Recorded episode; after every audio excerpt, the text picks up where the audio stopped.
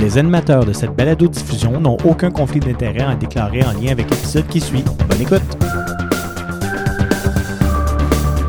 Bienvenue au Pharmascope. Bonjour tout le monde, bienvenue à ce nouvel épisode du Pharmascope. Je m'appelle Nicolas Dugré, je suis pharmacien au CIUS du Nord de l'île de Montréal. Bonjour tout le monde, Sébastien Dupuis, pharmacien au CIUS du Nord de l'île de Montréal à l'hôpital Sacré-Cœur. Comment ça va, Seb? Ça va toujours bien. Qu'est-ce que tu veux dire? Toujours bien? On dirait que on s'est vu il n'y a pas longtemps. Ben oui, on fait un deux pour un. La magie du cinéma, hein? fait que pour ceux qui ont écouté le dernier épisode, là, ben Isabelle est toujours malade. Et non, il faut pas comprendre ici là, que ça fait déjà plusieurs semaines qu'elle est malade et euh, qu'elle s'en sort pas. Alors, euh, on est toujours avec Catherine. Allô, Catherine? Bonjour. Allô tout le monde. Je sais pas si tu, euh, ben, je pense que ça vaut la peine hein, que tu te présentes encore une, une fois rapidement, d'un coup que les gens n'aient pas écouté le dernier épisode. Bien sûr. Fait que toujours la même personne, Catherine Scar, pharmacienne à l'hôpital de Montréal pour enfants au Centre universitaire de santé McGill. Très heureuse d'être de retour euh, à l'antenne, au micro, en tout cas avec vous là. On n'a pas d'antenne, ça je le confirme, là, on n'a pas d'antenne. fait que Catherine, hein, notre invitée spécialisée en pédiatrie, ça fait déjà quelques fois que tu viens nous voir au fil des années, mine de rien. Euh, Donc, dernier épisode où on a abordé là, le concept euh, d'introduction ou gestion d'alimentation et le risque ou la protection associée sur les allergies alimentaires durant l'enfance. Oui, exactement. En gros, ce qu'on a appris, c'est que mine de rien, il y avait plusieurs études vraiment cool, les études randomisées, contrôlées, même une étude avec un placebo d'œuf. Euh, fait que bref, être proactif, introduire les aliments activement, les allergènes spécifiquement, diminuer le risque de réaction. Euh, puis c'est ce qui justifie finalement le changement de pratique qui s'est opéré là, il, y a, quelques années, puis les recommandations actuelles qui vont toutes dans ce sens-là aussi. Voilà. Puis vraiment que l'arachide et les œufs, c'est les deux allergènes pour lesquels les données sont de d'excellente qualité. Puis après ça, c'est un peu extrapolé sur cette base-là, mais on n'a pas de preuve de, de euh, d'association entre l'introduction des autres allergènes de façon hâtive et le risque de, de diminuer les allergies. Parfait. Fait que, euh, dans cet épisode-ci, on va aborder un petit peu la, la- la gestion euh, des enfants qui ont, malheureusement, malgré tout ça, développé une allergie. Fait qu'on va parler d'immunothérapie. Euh, un domaine qui a, mine de rien, aussi beaucoup avancé ces dernières années. Euh, une étude, d'ailleurs, qui a été qui a fait le New England tout récemment, là, qui nous avait euh, fait penser à ce sujet-là. Fait qu'il y a beaucoup de science aussi dans cet univers-là. Fait que si on parle d'immunothérapie alimentaire, ben, il y a un peu deux concepts, je dirais. Là, il, a, a développé une tolérance. Fait que ce qu'on aimerait, j'imagine, dans un monde parfait, c'est être capable de donner quelque chose à un enfant allergique qui lui permettrait de ne plus jamais être allergique sans prendre de traitement, qui aurait plus aucune précaution à prendre dans la vie de tous les jours, là, qui deviendrait finalement tolérant à son allergène. Euh, Dans le fond, un peu guérir l'allergie. Tu exact. Malheureusement, la science semble être pas tout à fait rendue là encore. On va y revenir. Ce qui amène donc le concept de désensibilisation, un concept avec lequel on, on est familier parfois avec des médicaments, où l'idée est d'introduire de façon très, très progressive, donc de commencer une toute petite dose, puis d'augmenter progressivement la dose d'un produit auquel un patient est allergique pour développer une tolérance. Puis à ce moment-là, par contre, le patient doit continuer de prendre le dit médicament sans arrêt parce que le jour où il arrête le produit, ben, il peut redévelopper finalement une sensibilité. Puis là, s'il reprend le même médicament quelques jours, quelques semaines, quelques mois, peu importe plus tard, ben, il est à risque de redévelopper une réaction allergique. Fait que là, il y a cette, ce- ce- ces concepts-là maintenant au niveau alimentaire. Euh, il y a différentes modalités qui ont été étudiées au fil des années. Euh, il y a d'immunothérapie orale, par exemple avec la cacahuète, où on va donner euh, de la cacahuète par la bouche de façon progressive, atteindre une dose, puis là, ben, le patient va continuer de prendre ses cacahuètes de façon régulière. Il y a aussi quand même, mine de rien, des gens qui ont essayé des technologies un petit peu plus avancées, fait qu'il y a aussi le concept d'immunothérapie sublinguale, euh, donc vraiment des produits qui ont été formulés pour avoir un contact puis une absorption au niveau sublingual. Puis il y a aussi l'immunothérapie épicutanée. On va y revenir euh, quand on va parler d'immunothérapie aux arachides dans quelques instants. Mais l'idée, finalement, ça le dit dans le nom. vous allez me dire épicutané, là, fait que c'est des produits qu'on va appliquer sur la peau pour développer, on l'espère, une, désensibilisation, une tolérance à un produit auquel on est allergique. Fait ce qu'on a fait, c'est une liste des allergènes, je vais dire, les, plus communs, ou en tout cas ceux pour lesquels probablement il y a la meilleure science. Là.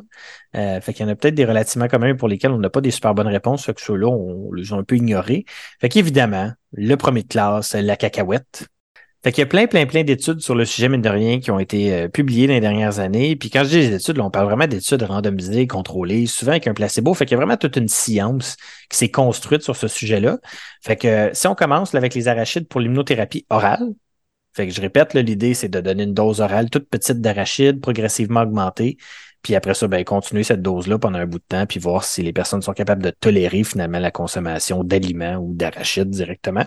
On a une revue systématique qui a été publiée dans l'Inset en 2019.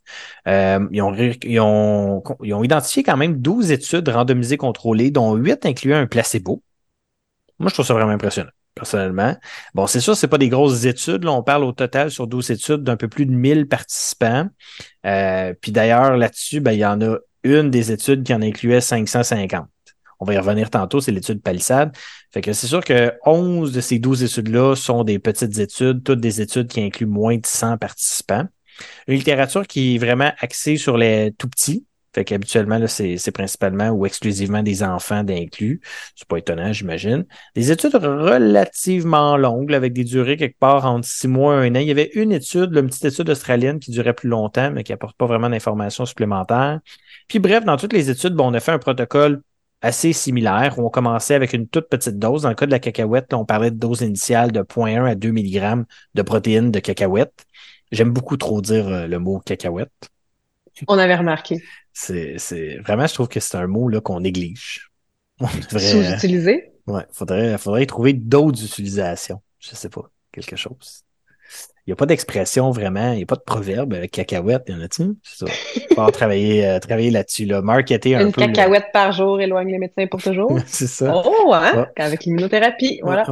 Bref, une augmentation progressive après ça, selon les études, qui allait de 300 à 5000 mg de protéines de, cacahuètes. Juste pour vous donner une idée, là, quand on parle de, mettons, 5000 mg, euh, on parle de l'équivalent de 15 à 20 cacahuètes. Ce qu'on a regardé dans cette revue systématique-là, bien évidemment, premièrement, la proportion de participants qui ont fini par tolérer un challenge oral d'arachide. Bref, des patients qui prennent leur immunothérapie à tous les jours depuis un certain temps, puis là, on vient leur donner une dose variable selon les études d'arachide pour voir s'ils font une réaction de dose plus importante, évidemment. Au bout de la ligne, euh, dans le groupe intervention, 40% des patients ont toléré un challenge oral d'arachide, contre seulement 3% des patients dans le groupe euh, contrôle. Évidemment, ici, là, on parle tous de patients qui étaient connus allergiques aux arachides, vous le devinerez, ce qui nous donnait quand même un risque relatif à 12. Fait que clairement, de donner une dose progressive, puis après ça, de maintenir cette dose-là de façon quotidienne d'arachide chez un enfant allergique aux arachides, ça diminue significativement les chances qu'à un moment où il se ramasse à consommer un plat ou un repas qui contient des arachides, il fasse une réaction. Donc ça, c'est le côté positif, certainement. Il y a quand même un côté négatif aussi à ça. Ben, premièrement, ça sous-entend qu'il faut que tu manges de la cacahuète à tous les jours. Hein c'est quand même, bon, vous allez me dire, c'est pas, pas un problème, là. Il y a des affaires pires que ça dans la vie, mais c'est quand même un travail, c'est un devoir. C'est pas, puis on parle quand même d'enfants ici, fait que les devoirs, c'est pas tout le temps les, les je, veux dire, habiller mes enfants me prend parfois 30 minutes, là. Fait que, euh, réussir à leur faire manger quelque chose à tous les jours, là, je pense que ça peut être un défi dans certains cas. Deuxièmement, ben, dans le groupe qui reçoit la cacahuète à tous les jours, ben, il y a des enfants qui font des réactions aussi. Puis d'ailleurs, dans la revue systématique, bon, on a documenté une augmentation du risque d'anaphylaxie durant le traitement, avec 22% des enfants dans le groupe traitement. Puis je dis des enfants, là, c'est juste, c'était pas exclusif aux enfants, mais c'était clairement très, très, très majoritairement des enfants. Là. Euh, 22% dans le groupe traitement qui ont fait une réaction anaphylactique durant le traitement, contre 7% des gens dans le groupe contrôle pour un risque relatif au-dessus de 3, puis un, un NNH à 7. Là. Fait que ici, il y a un problème, certainement. Puis quand on regarde les autres aussi symptômes ou intolérances qui peuvent être de nature allergique, ben, les chiffres sont plus élevés dans les groupes traitement de façon clairement cliniquement significative là, pour euh, l'ensemble de l'œuvre, qu'on parle de symptômes cutanés, qu'on parle de symptômes digestifs, puis tout ça. Fait que c'est pas bénin, certainement, l'immunothérapie orale. Ça vient avec un risque. Puis au bout de la ligne, dans certaines études, on a essayé de voir la qualité de vie quand on met tout ça ensemble, là, ça, a su aider les gens, puis on n'a pas réussi à démontrer de différence sur la qualité de vie des participants. De ce que je comprends, c'est que quand on fait de l'immunothérapie, il y en a 40% qui vont bien le tolérer, puis comme bon pouvoir s'en sortir dans la vie de tous les jours sans être euh, ben, sans, pouvoir se, se, priver de, de comme regarder qu'il n'y a pas de traces d'arachide tout ça euh, sauf que il y en a 60% chez qui ça marchera pas bien bien puis qui vont avoir des symptômes puis il y en a quand même 22% au total qui vont développer même une anaphylaxie à un moment donné. Ouais, fait que effectivement, tu vas peut-être bien de, de, de, reformuler là. Fait que les patients, on s'entend dans tous les groupes dans ces études-là, les patients devaient éviter toute consommation, je dire alimentaire de cacahuètes, là, dans le sens qu'au-delà des traitements qu'ils recevaient, là, il était euh, il se faisait conseiller et dire d'éviter toute consommation de cacahuètes. Euh, fait que le 40% de gens qui ont toléré le challenge, c'est donc 40% de gens euh, à qui on a donné une, quantité plus proche probablement de ce qu'on peut retrouver dans, des aliments, dans un repas ou tout ça, puis qui l'ont toléré. Mais effectivement, il y a donc plein de gens qui l'ont pas bien toléré. Fait l'affaire, c'est que tu peux pas promettre donc à un patient qui est sous son immunothérapie qui peut tout d'un coup se mettre à manger des cacahuètes comme il veut puis qui a absolument aucun problème. Là. Ce que ça permet donc de faire, théoriquement, c'est diminuer le risque. On peut penser aussi, là, c'est ce qu'on retrouve dans certains articles sur le sujet, potentiellement diminuer l'anxiété ou euh, le, niveau de, précaution lié à l'alimentation. D'accord. Euh, ça nous amène au fait que justement, dans, dans la, la venue de toutes ces études-là. Il y a notamment des études là, qui avaient été euh, commercialisées ou euh, commanditées par euh, un fabricant. Oui, un fabricant de poudre de cacahuètes. Ça se peut. Ça se peut. Il y a un produit, en fait, là, officiellement approuvé aux États-Unis par la FDA depuis 2020, le Palforzia. Je trouve qu'ils sont pas forcés sur le jeu de mots avec cacahuètes ici. Donc, en tout cas, c'est donc une poudre de protéines de cacahuètes de grade, je sais pas, là, pharmaceutique, on peut dire, probablement, qui est indiqué pour, justement, pas pour la guérison de l'allergie à l'arachide, mais bien pour l'atténuation des réactions allergiques, notamment l'anaphylaxie, qui peuvent arriver avec une exposition accidentelle aux arachides. Fait que c'est transparent quand même comme indication. Puis, ce produit-là a été approuvé sur la base de deux grosses études, justement l'étude Palisade que j'ai mentionnée tantôt, qui était de loin la plus grosse étude dans la revue systématique, une étude qui a fait le New England en 2018, 550 participants allergiques de 4 à 55 ans, qui étaient randomisés à la fameuse poudre de grade pharmaceutique ou un placebo en dose progressive jusqu'à temps qu'on atteigne une dose de 300 mg de protéines de cacahuète qu'on consommait à ce moment-là de façon quotidienne pendant 24 semaines à la fin de tout ça, on avait un challenge à l'aveugle aussi, euh, qui allait avec des doses de protéines de cacahuètes allant jusqu'à 600 mg. Puis à 24 semaines, dans le groupe traitement, 67% des gens ont toléré le challenge de 600 mg de protéines de cacahuètes, contre seulement 4% des gens dans le groupe placebo. Fait encore une fois, oui, ça augmente les chances de tolérer une dose X de cacahuètes, mais encore une fois, durant l'étude, beaucoup plus de participants qui ont eu des symptômes allergiques durant la phase de traitement dans le groupe traitement avec, par exemple, puis j'ai mis vraiment juste quelques exemples ici, là, douleur abdominale 52% contre 24% vomissement 41% contre 24% prurie orale 41% contre 16% réaction allergique systémique 14% contre 3 fait que ça fait juste rajouter du poids sur ce qu'on disait tantôt. Là, même quand on regarde la plus grosse étude sur le sujet, ben oui, ça augmente les chances de succès. Puis ça augmente certainement les chances d'avoir ou le risque d'avoir des symptômes liés à des réactions allergiques pendant que tu reçois ton immunothérapie. L'autre grosse étude qui avait, ben grosse, et plus petite certainement, c'est l'étude Artemis qui avait été publiée en 2020, qui est similaire, là, qui apporte rien, de plus, ben honnête. Voilà pour l'immunothérapie orale aux arachides. Intéressant, des belles études, plein de sciences. L'information qui va euh, dans les deux directions, des pour, des contre. Après ça, ben, une fois que c'est discuté de façon transparente, ben, je pense pas qu'on puisse se tromper. On avait mentionné que l'immunothérapie aux arachides a aussi fait tout récemment le New England. Et effectivement, ici, on parlait d'immunothérapie épicutanée. Donc, une étude randomisée, contrôlée à double aveugle, internationale, notamment, il y avait des gens au Canada, qui a été publiée il y a quelques semaines à peine dans le New England. Ce qu'on a fait, on a pris des enfants de 1 à 3 ans qui avaient une allergie aux arachides qui était confirmée, là, fait que quand même un, Le diagnostic était assez complet, là, où on avait, euh, bon, premièrement, un diagnostic clinique, on avait une mesure d'IGE, puis on avait un test cutané aussi, en plus d'un une espèce de challenge, là, donc on disait un seuil allergique inférieur à 300 mg de protéines d'arachide, ce qui équivaut grosso modo, là, quelque part à une grosse cacahuète, genre. chose comme ça. Euh, ce qu'on a fait, c'est qu'on a randomisé ces gens-là à un timbre de 250 microgrammes de protéines d'arachide pendant un an ou un placebo. Fait que c'est un concept très différent. Là. D'un, j'ai bien dit microgrammes, fait que c'est une dose qui est toute, toute, toute, toute, toute, toute, toute petite, qui a absolument rien à voir avec les doses qu'on utilisait dans les études d'immunothérapie orale, euh, où on se ramassait avec des doses de maintien là, de, de, de l'ordre de, cacahuètes. Ici, on est dans une infime euh, partie de cacahuètes. Puis, il n'y avait pas de dose progressive. On n'augmentait rien, puis ci, puis ça. C'était une dose, 250 microgrammes de protéines d'arachide en thème à tous les jours pendant un an. Point. Ce qu'on a regardé au bout de l'année, c'est on a fait un, challenge, donc on a donné des doses progressives, là, puis on a regardé la, quantité de gens qui réagissaient soit à une dose de 1000 mg ou une dose de 300 mg d'arachide, de protéines d'arachide.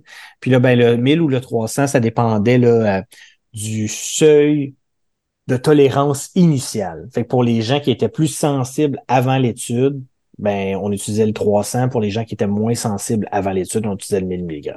C'est-tu clair? Oui. C'est un peu bizarre là, comment c'est fait. Là, on voit pas ça souvent, cette espèce de double critère-là, mais c'est ça qu'ils ont décidé de faire. Ils ont randomisé 362 enfants, âge médiane 2 ans et demi, euh, dose médiane minimale pour développer une réaction de 100 mg de protéines de cacahuète. Puis évidemment, on avait 80% des enfants qui étaient connus pour une dermatite atopique, là, ce qui n'est pas étonnant.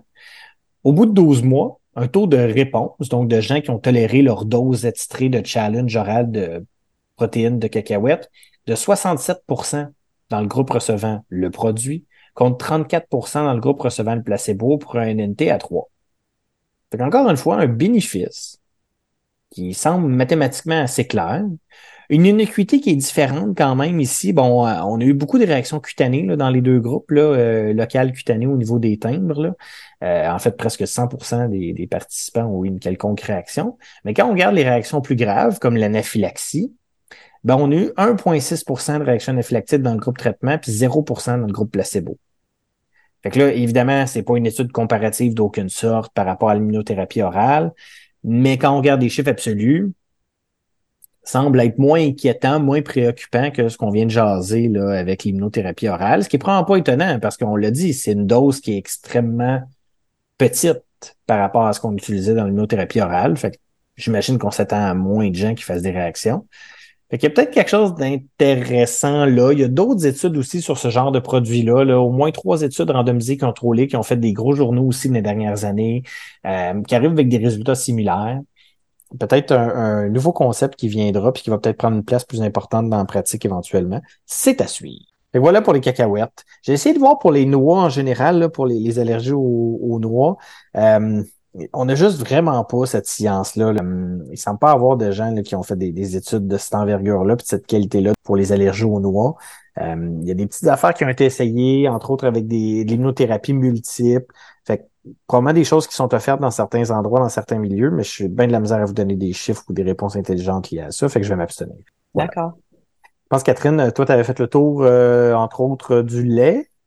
Oui, fait que le, le lait de vache, euh, donc immunothérapie au lait de vache. Euh, il y a une revue Cochrane qui a été publiée en 2012 euh, qui a réussi à trouver cinq études randomisées contrôlées, toutes chez des enfants, pour un très gros 196 patients. Fait que les, les résultats, c'est que 62 des enfants dans le groupe immunothérapie avaient toléré le challenge oral, donc de 200 millilitres de lait, fait que presque une tasse, là, un gros verre, versus 8 dans le groupe contrôle, pour un risque relatif autour de 6. Euh, puis, tu sais, c'est un peu ce que j'expliquais tantôt. Là, souvent, les études vont rapporter là, ceux qui avaient toléré des portions partielles de l'allergène. il y avait 25% dans le groupe immunothérapie qui pouvaient tolérer une portion de lait qui variait entre 10 et 184 ml versus aucun dans le groupe contrôle. Euh, puis, ça, ils ont fait leur NNH. Là. Fait pour 11 patients qui avaient l'immunothérapie, il y en avait un qui avait besoin d'une dose d'épinéphrine intramusculaire. Donc, quand même. Quand même. Euh, fait que, ça, ça ressemble un peu à ce que tu racontais euh, tantôt. Euh, le problème avec ces études-là, puis ça va être vrai pour toutes les allergènes que je vais vous présenter, c'est que les protocoles sont toujours tellement différents. sais, dans le lait, il y en a qui donnent du lait cru, ben, comme un verre de lait. Il y en a qui donnent de la poudre de lait, il y en a qui donnent du lait cuit. Fait que, c'est une grosse hétérogénéité quand même dans les protocoles, mais de façon générale, on est quand même capable de dire qu'une immunothérapie a un facteur protecteur justement euh, ben pas de diminuer le risque, mais d'être capable de tolérer euh, un bon gros verre de lait.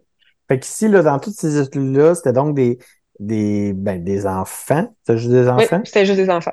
Qui avaient une allergie documentée. là. Évidemment, là, on est complètement ailleurs là, de, de l'intolérance. Fait que c'était vraiment de l'allergie documentée euh, au lait de vache.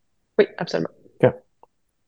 Euh, depuis ce temps, parce qu'à date quand même, l'étude Cochrane de 2012, euh, il y a deux autres études d'intérêt, je dirais, qui a, qui a été publiées. Il y a l'étude Orima en 2021 dans l'allergologie internationale.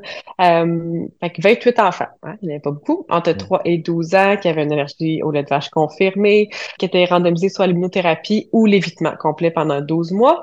Euh, le problème ici, puis c'est un peu pour ça là, que je voulais vous parler de cette, étude-là, c'est que c'est parfois le, le problème avec l'immunothérapie, c'est que eux, dans le fond, avaient comme un protocole où est-ce qu'il y avait une première phase où est-ce que les doses de lait étaient augmentées de façon très, très rapide, là, qui ont appelé le Rushed Oral Immunotherapy. Euh, mm-hmm. pendant deux semaines, les patients devraient être hospitalisés pendant deux semaines pour recevoir leur immunothérapie. Oui. Puis après ça, la deuxième phase, c'était comme l'augmentation plus graduelle, qui appelait le Slow Oral Immunotherapy, euh, pour lequel l'enfant avait le droit de retourner à la maison. Puis, dans il y avait la phase de maintien. Les patients recevaient euh, pendant toute l'étude de l'épinastine, qui est un antihistaminique de première génération. C'est quelque chose qui est revenu souvent, moi, dans l'étude que j'ai lue, pour hmm. éviter les réactions allergiques légères. Fait que je sais pas quoi penser de ça. Je me dis, tu sais, s'il faut que je donne de l'immunothérapie à mon enfant, mais en plus, il faut que je donne un antihistaminique à tous les jours pour éviter qu'il y ait des réactions allergiques légères. Ça commence à être compliqué quand même, là. Ça commence, clairement. Et tout ça pour des résultats finalement pas si euh, en tout cas, pas si, euh, je veux dire, oui, ça fonctionne, mais tu sais, les pourcentages, on avait 50% euh, des patients du groupe immunothérapie qui avaient toléré les challenges orales versus zéro dans le groupe contrôle quand même. Fait on a une grosse différence, mais tu sais, c'est quand même pas 100% ou tu sais, 95% des patients qui ont dû être hospitalisés pendant deux semaines qui peuvent se claquer un grand verre de lait. Au niveau des effets indésirables, ben, il y avait quand même 50 ben là, on parle de, tu sais, 6 patients. En fait, 7 patients en tout dans le groupe immunothérapie qui avaient besoin d'épinéphrine intramusculaire. Mais 7 patients, ça représentait 50 de, euh, du dit groupe. c'est beaucoup, Oui, versus zéro dans le groupe 50% des gens pendant, je vais appeler ça l'induction de l'immunothérapie, ont eu besoin d'épinéphrine. Oui. Une chance qu'ils étaient hospitalisés pendant deux semaines. Non, non, mais même pas. C'était un pendant la phase intensive, puis six patients durant la phase lente d'augmentation à la maison. Ah, c'est choquant. Fait que l'hospitalisation n'a pas été particulièrement payante. non, fait qu'ils ont comme manqué leur, euh, leur fenêtre. Ils auraient dû hospitaliser après. Hein. Fait que la moitié des enfants dans le groupe d'immunothérapie ont besoin d'épinéphrine. C'est quand même pas de la rigolade, là. En effet. Ensuite, il y a une autre en 2021 aussi, une étude de phase 2. Donc, encore une fois, petit échantillon de 30 patients entre 3 et 18 ans, euh, aussi pour l'immunothérapie, mais euh, à du lait cuit. que c'est encore une fois ma traduction libre de baked milk ou un placebo pour euh, évaluer la tolérance à un challenge après 12 mois. Euh, eux, dans le fond, c'est ça, là, trouvaient que l'autre étude avait augmenté de façon trop rapide. Fait qu'ils se disaient, ben, tu sais, si on augmente de façon un peu plus graduelle et mm. non pas comme une phase rapide puis une phase lente après, est-ce que ça va changer quelque chose? Euh, fait que la dose était augmentée à toutes les, je dirais, deux à trois semaines à peu près, jusqu'à une dose cible de 2000 mg. Euh, fait que 73% des patients dans le groupe immunothérapie avaient toléré le challenge oral versus zéro dans le groupe placebo. Euh, puis encore une fois, la dose médiane de lait toléré là, était beaucoup plus élevée dans le groupe euh, immunothérapie, donc 4000 mg euh, médiane versus le groupe contrôle tolérait seulement 144 mg. Eux, ils comptaient dans le fond leur dose d'épinéphrine nécessaire. Là, fait que sur 10 409 doses d'immunothérapie données, il y en a quatre qui ont mené euh, à une réaction qui a nécessité d'épinéphrine. Mais tu sais, c'était quand même, bon, eux, c'est leur décision de le ramener en dose, mais si on le ramène par patient, ben, c'était quand même trois patients ma fond, sur 15 euh, qui avaient eu besoin de, d'une dose d'épinéphrine euh, euh, intramusculaire versus aucun dans le groupe placebo. Fait Encore une fois, C'est étonnant, là. Oui, en effet. Je comprends pourquoi tu trouvais que mon taux de réponse au placebo était élevé dans mon étude Oui. euh, d'immunothérapie épicutanée, parce que visiblement, là, euh, ici, les groupes placebo, les groupes contrôle avec le, le lait de vache, ça n'a pas été un gros succès. C'est sûr que j'ai des vraiment plus petites cohortes, là. Fait que, on parle de Vrai. 30 et de 28 patients. Fait que le zéro est plus facile à atteindre, mais quand même, c'est, une grosse différence, c'était ça pour euh, le lait de vache. Fait que c'est ça- clairement, la morale de l'histoire avec le lait de vache, c'est que la documentation est franchement moins bonne. Oui. Et on a quand même, en tout cas, avec des tout petits échantillons, fait qu'il faut faire attention, évidemment, mais des chiffres de réaction, des, des- des risques de réaction qui nous paraissent fatigants, là. Oui, beaucoup plus. Je pense que le- la balance risque-bénéfice est peut-être un petit peu moins intéressante. En tout cas, moi, quand je t'écoute parler de l'arachide versus de ce que j'ai lu sur le lait de vache, je serais moins convaincue euh, si c'était mes propres enfants. Même si maintenant, si on regarde au niveau des œufs, fait que là aussi, il y a du- des études randomisées contrôlées, assez pour faire une belle revue Cochrane en 2018. Fait que 10 études randomisées contrôlées, encore une fois, toutes chez des enfants, euh, un total de 439 patients qui étaient randomisés soit de l'immunothérapie orale versus un groupe contrôle. Trois de ces études-là utilisaient un placebo versus sept utilisaient l'évitement. Euh, ils regardaient là, s'il y avait eu l'immunothérapie sublinguale, puis il n'y avait aucune euh, euh, étude randomisée contrôlée euh, qui correspondait à ce critère-là. Euh, il incluait les populations autant au risque qu'à risque normal. Leur issue primaire qu'ils regardaient, c'était évidemment la guérison complète de l'allergie euh, après avoir complété le traitement d'immunothérapie, mais aussi l'augmentation de la quantité d'œufs pouvant être ingérés. Fait qu'un peu le principe qu'on disait tantôt, là, est-ce que, bon, peut-être qu'il va pas tolérer tout le challenge oral dans son entièreté, mais est-ce qu'il y a une certaine tolérance, par exemple, s'il y a des traces d'œufs ou s'il oublie qu'il n'a pas le droit d'en manger, puis il prend une petite bouchée? Fait qu'au niveau de la désensibilisation complète, là, donc ceux qui avaient toléré le challenge oral, il y avait 45% des patients du groupe immunothérapie qui pouvaient tolérer une portion d'œuf complète, soit un 50 grammes. Fait que c'est le poids d'un œuf moyen sans la coquille, pour votre information. Comparativement à 10% du groupe contrôle. Il y, a, il y a quand même quelques études qui rapportaient le taux de tolérance spontanée, fait qu'on expliquait tantôt. Là, Puis dans le fond, Mhm, j'ai pris de mhm. l'immunothérapie pendant X, Y, Z années. J'ai fait une phase d'évitement, j'ai arrêté d'en manger, puis là, j'ai refait un challenge oral. Est-ce que je suis encore allergique ou non? Il y a 19 enfants sur 439 qui avaient eu une tolérance spontanée. Euh, de mémoire, là, c'était par exemple, là, tu sais, il devait en avoir 18 dans le groupe immunothérapie, puis genre un dans le groupe euh, contrôle. Mais C'est pas beaucoup, il me semble, quand on, tu sais, quand on sait que justement ça fait partie des, des allergies pour lesquelles il y a un taux de résolution point spontané relativement élevé. Oui, en effet. Mais tu sais, il faut pas oublier que tu sais, l'âge moyen des enfants, je vous ai dit, c'était ah, quand même 1 à 18 ans. Fait que ça dépend quand même, tu sais, l'étude, parce que le- la résolution spontanée euh, aux œufs se fait assez jeune. Fait que Ah, moins ouais. vraiment que l'étude était faite chez des plus vieux, ben là, le- le- l'espoir que cette, cette tolérance spontanée-là arrive, ben diminue malheureusement. Ouais. Euh, L'autre chose aussi qui est important de mentionner, là, ça vient un peu à ce que je disais tantôt, là, les, le taux d'abandon dans les protocoles est assez impressionnant dans ces études-là. Là. Je sais pas toi, Nico, dans tes trucs d'immunothérapie avec les arachides, là, mais de façon générale, là, il y avait un 10 à 14% d'abandon dans les études. Puis quand on regardait spécifiquement dans les groupes traitement, donc ceux qui devaient augmenter, se rendre à la clinique, là, bon, fait que ceux qui recevaient l'immunothérapie, ça pouvait aller jusqu'à 27 euh, d'abandon. La, raison la plus souvent notée, c'était euh, le développement de réactions allergiques. Euh, L'autre chose aussi pour les œufs, c'est aussi, là, encore une fois, ils ont tous des protocoles vraiment, vraiment différents. Puis je trouve que c'était l'allergène pour lequel le, le médium, le vecteur utilisé, puis en fait, le produit utilisé variait le plus. Il y en a qui utilisent la poudre, il y en a qui utilisent de l'émulsion, de l'œuf déshydraté, de l'œuf cru. Je pensais pas qu'on peut donner On dirait, cru on à dirait que je savais pas mais- qu'il existait tant de formes d'œufs. ben, moi non plus. D'un œuf pasteurisé, il y en a qui donnent seulement le blanc, il y en a qui donnent l'œuf entier, puis les quantités sont toujours différentes. Fait que c'est aussi, c'est dur. déshydraté? On dirait qu'il reste rien, hein? Mettons, une fraise déshydratée, je suis capable de l'avoir, tu sais, comme je peux Ouais. l'imaginer. L'œuf déshydraté, ça me laisse perplexe. Je pense que c'est comme ça qu'ils font, tu sais, les petits jujubes, là, en œuf, Ouais, ça? ouais, ça, À l'Halloween, exactement. ça doit ressembler à ça. Voilà, voilà, voilà. Euh, puis, euh, ça fait que tu vois, il y avait, ça répond un peu à notre question tantôt, mais il y avait justement une étude qui incluait des patients plus jeunes que trois ans. Fait que ça Ah, voilà, pourquoi voilà, là, voilà. le- le- la tolérance spontanée était beaucoup plus rare. Voilà, il y a quand même une étude randomisée contrôlée. Y avait aussi un issue qui regardait le degré de tolérance qui persistait une fois que l'immunothérapie était cessée. Bon, mais ça, c'est super intéressant parce qu'on a presque Ouais. rien là-dessus.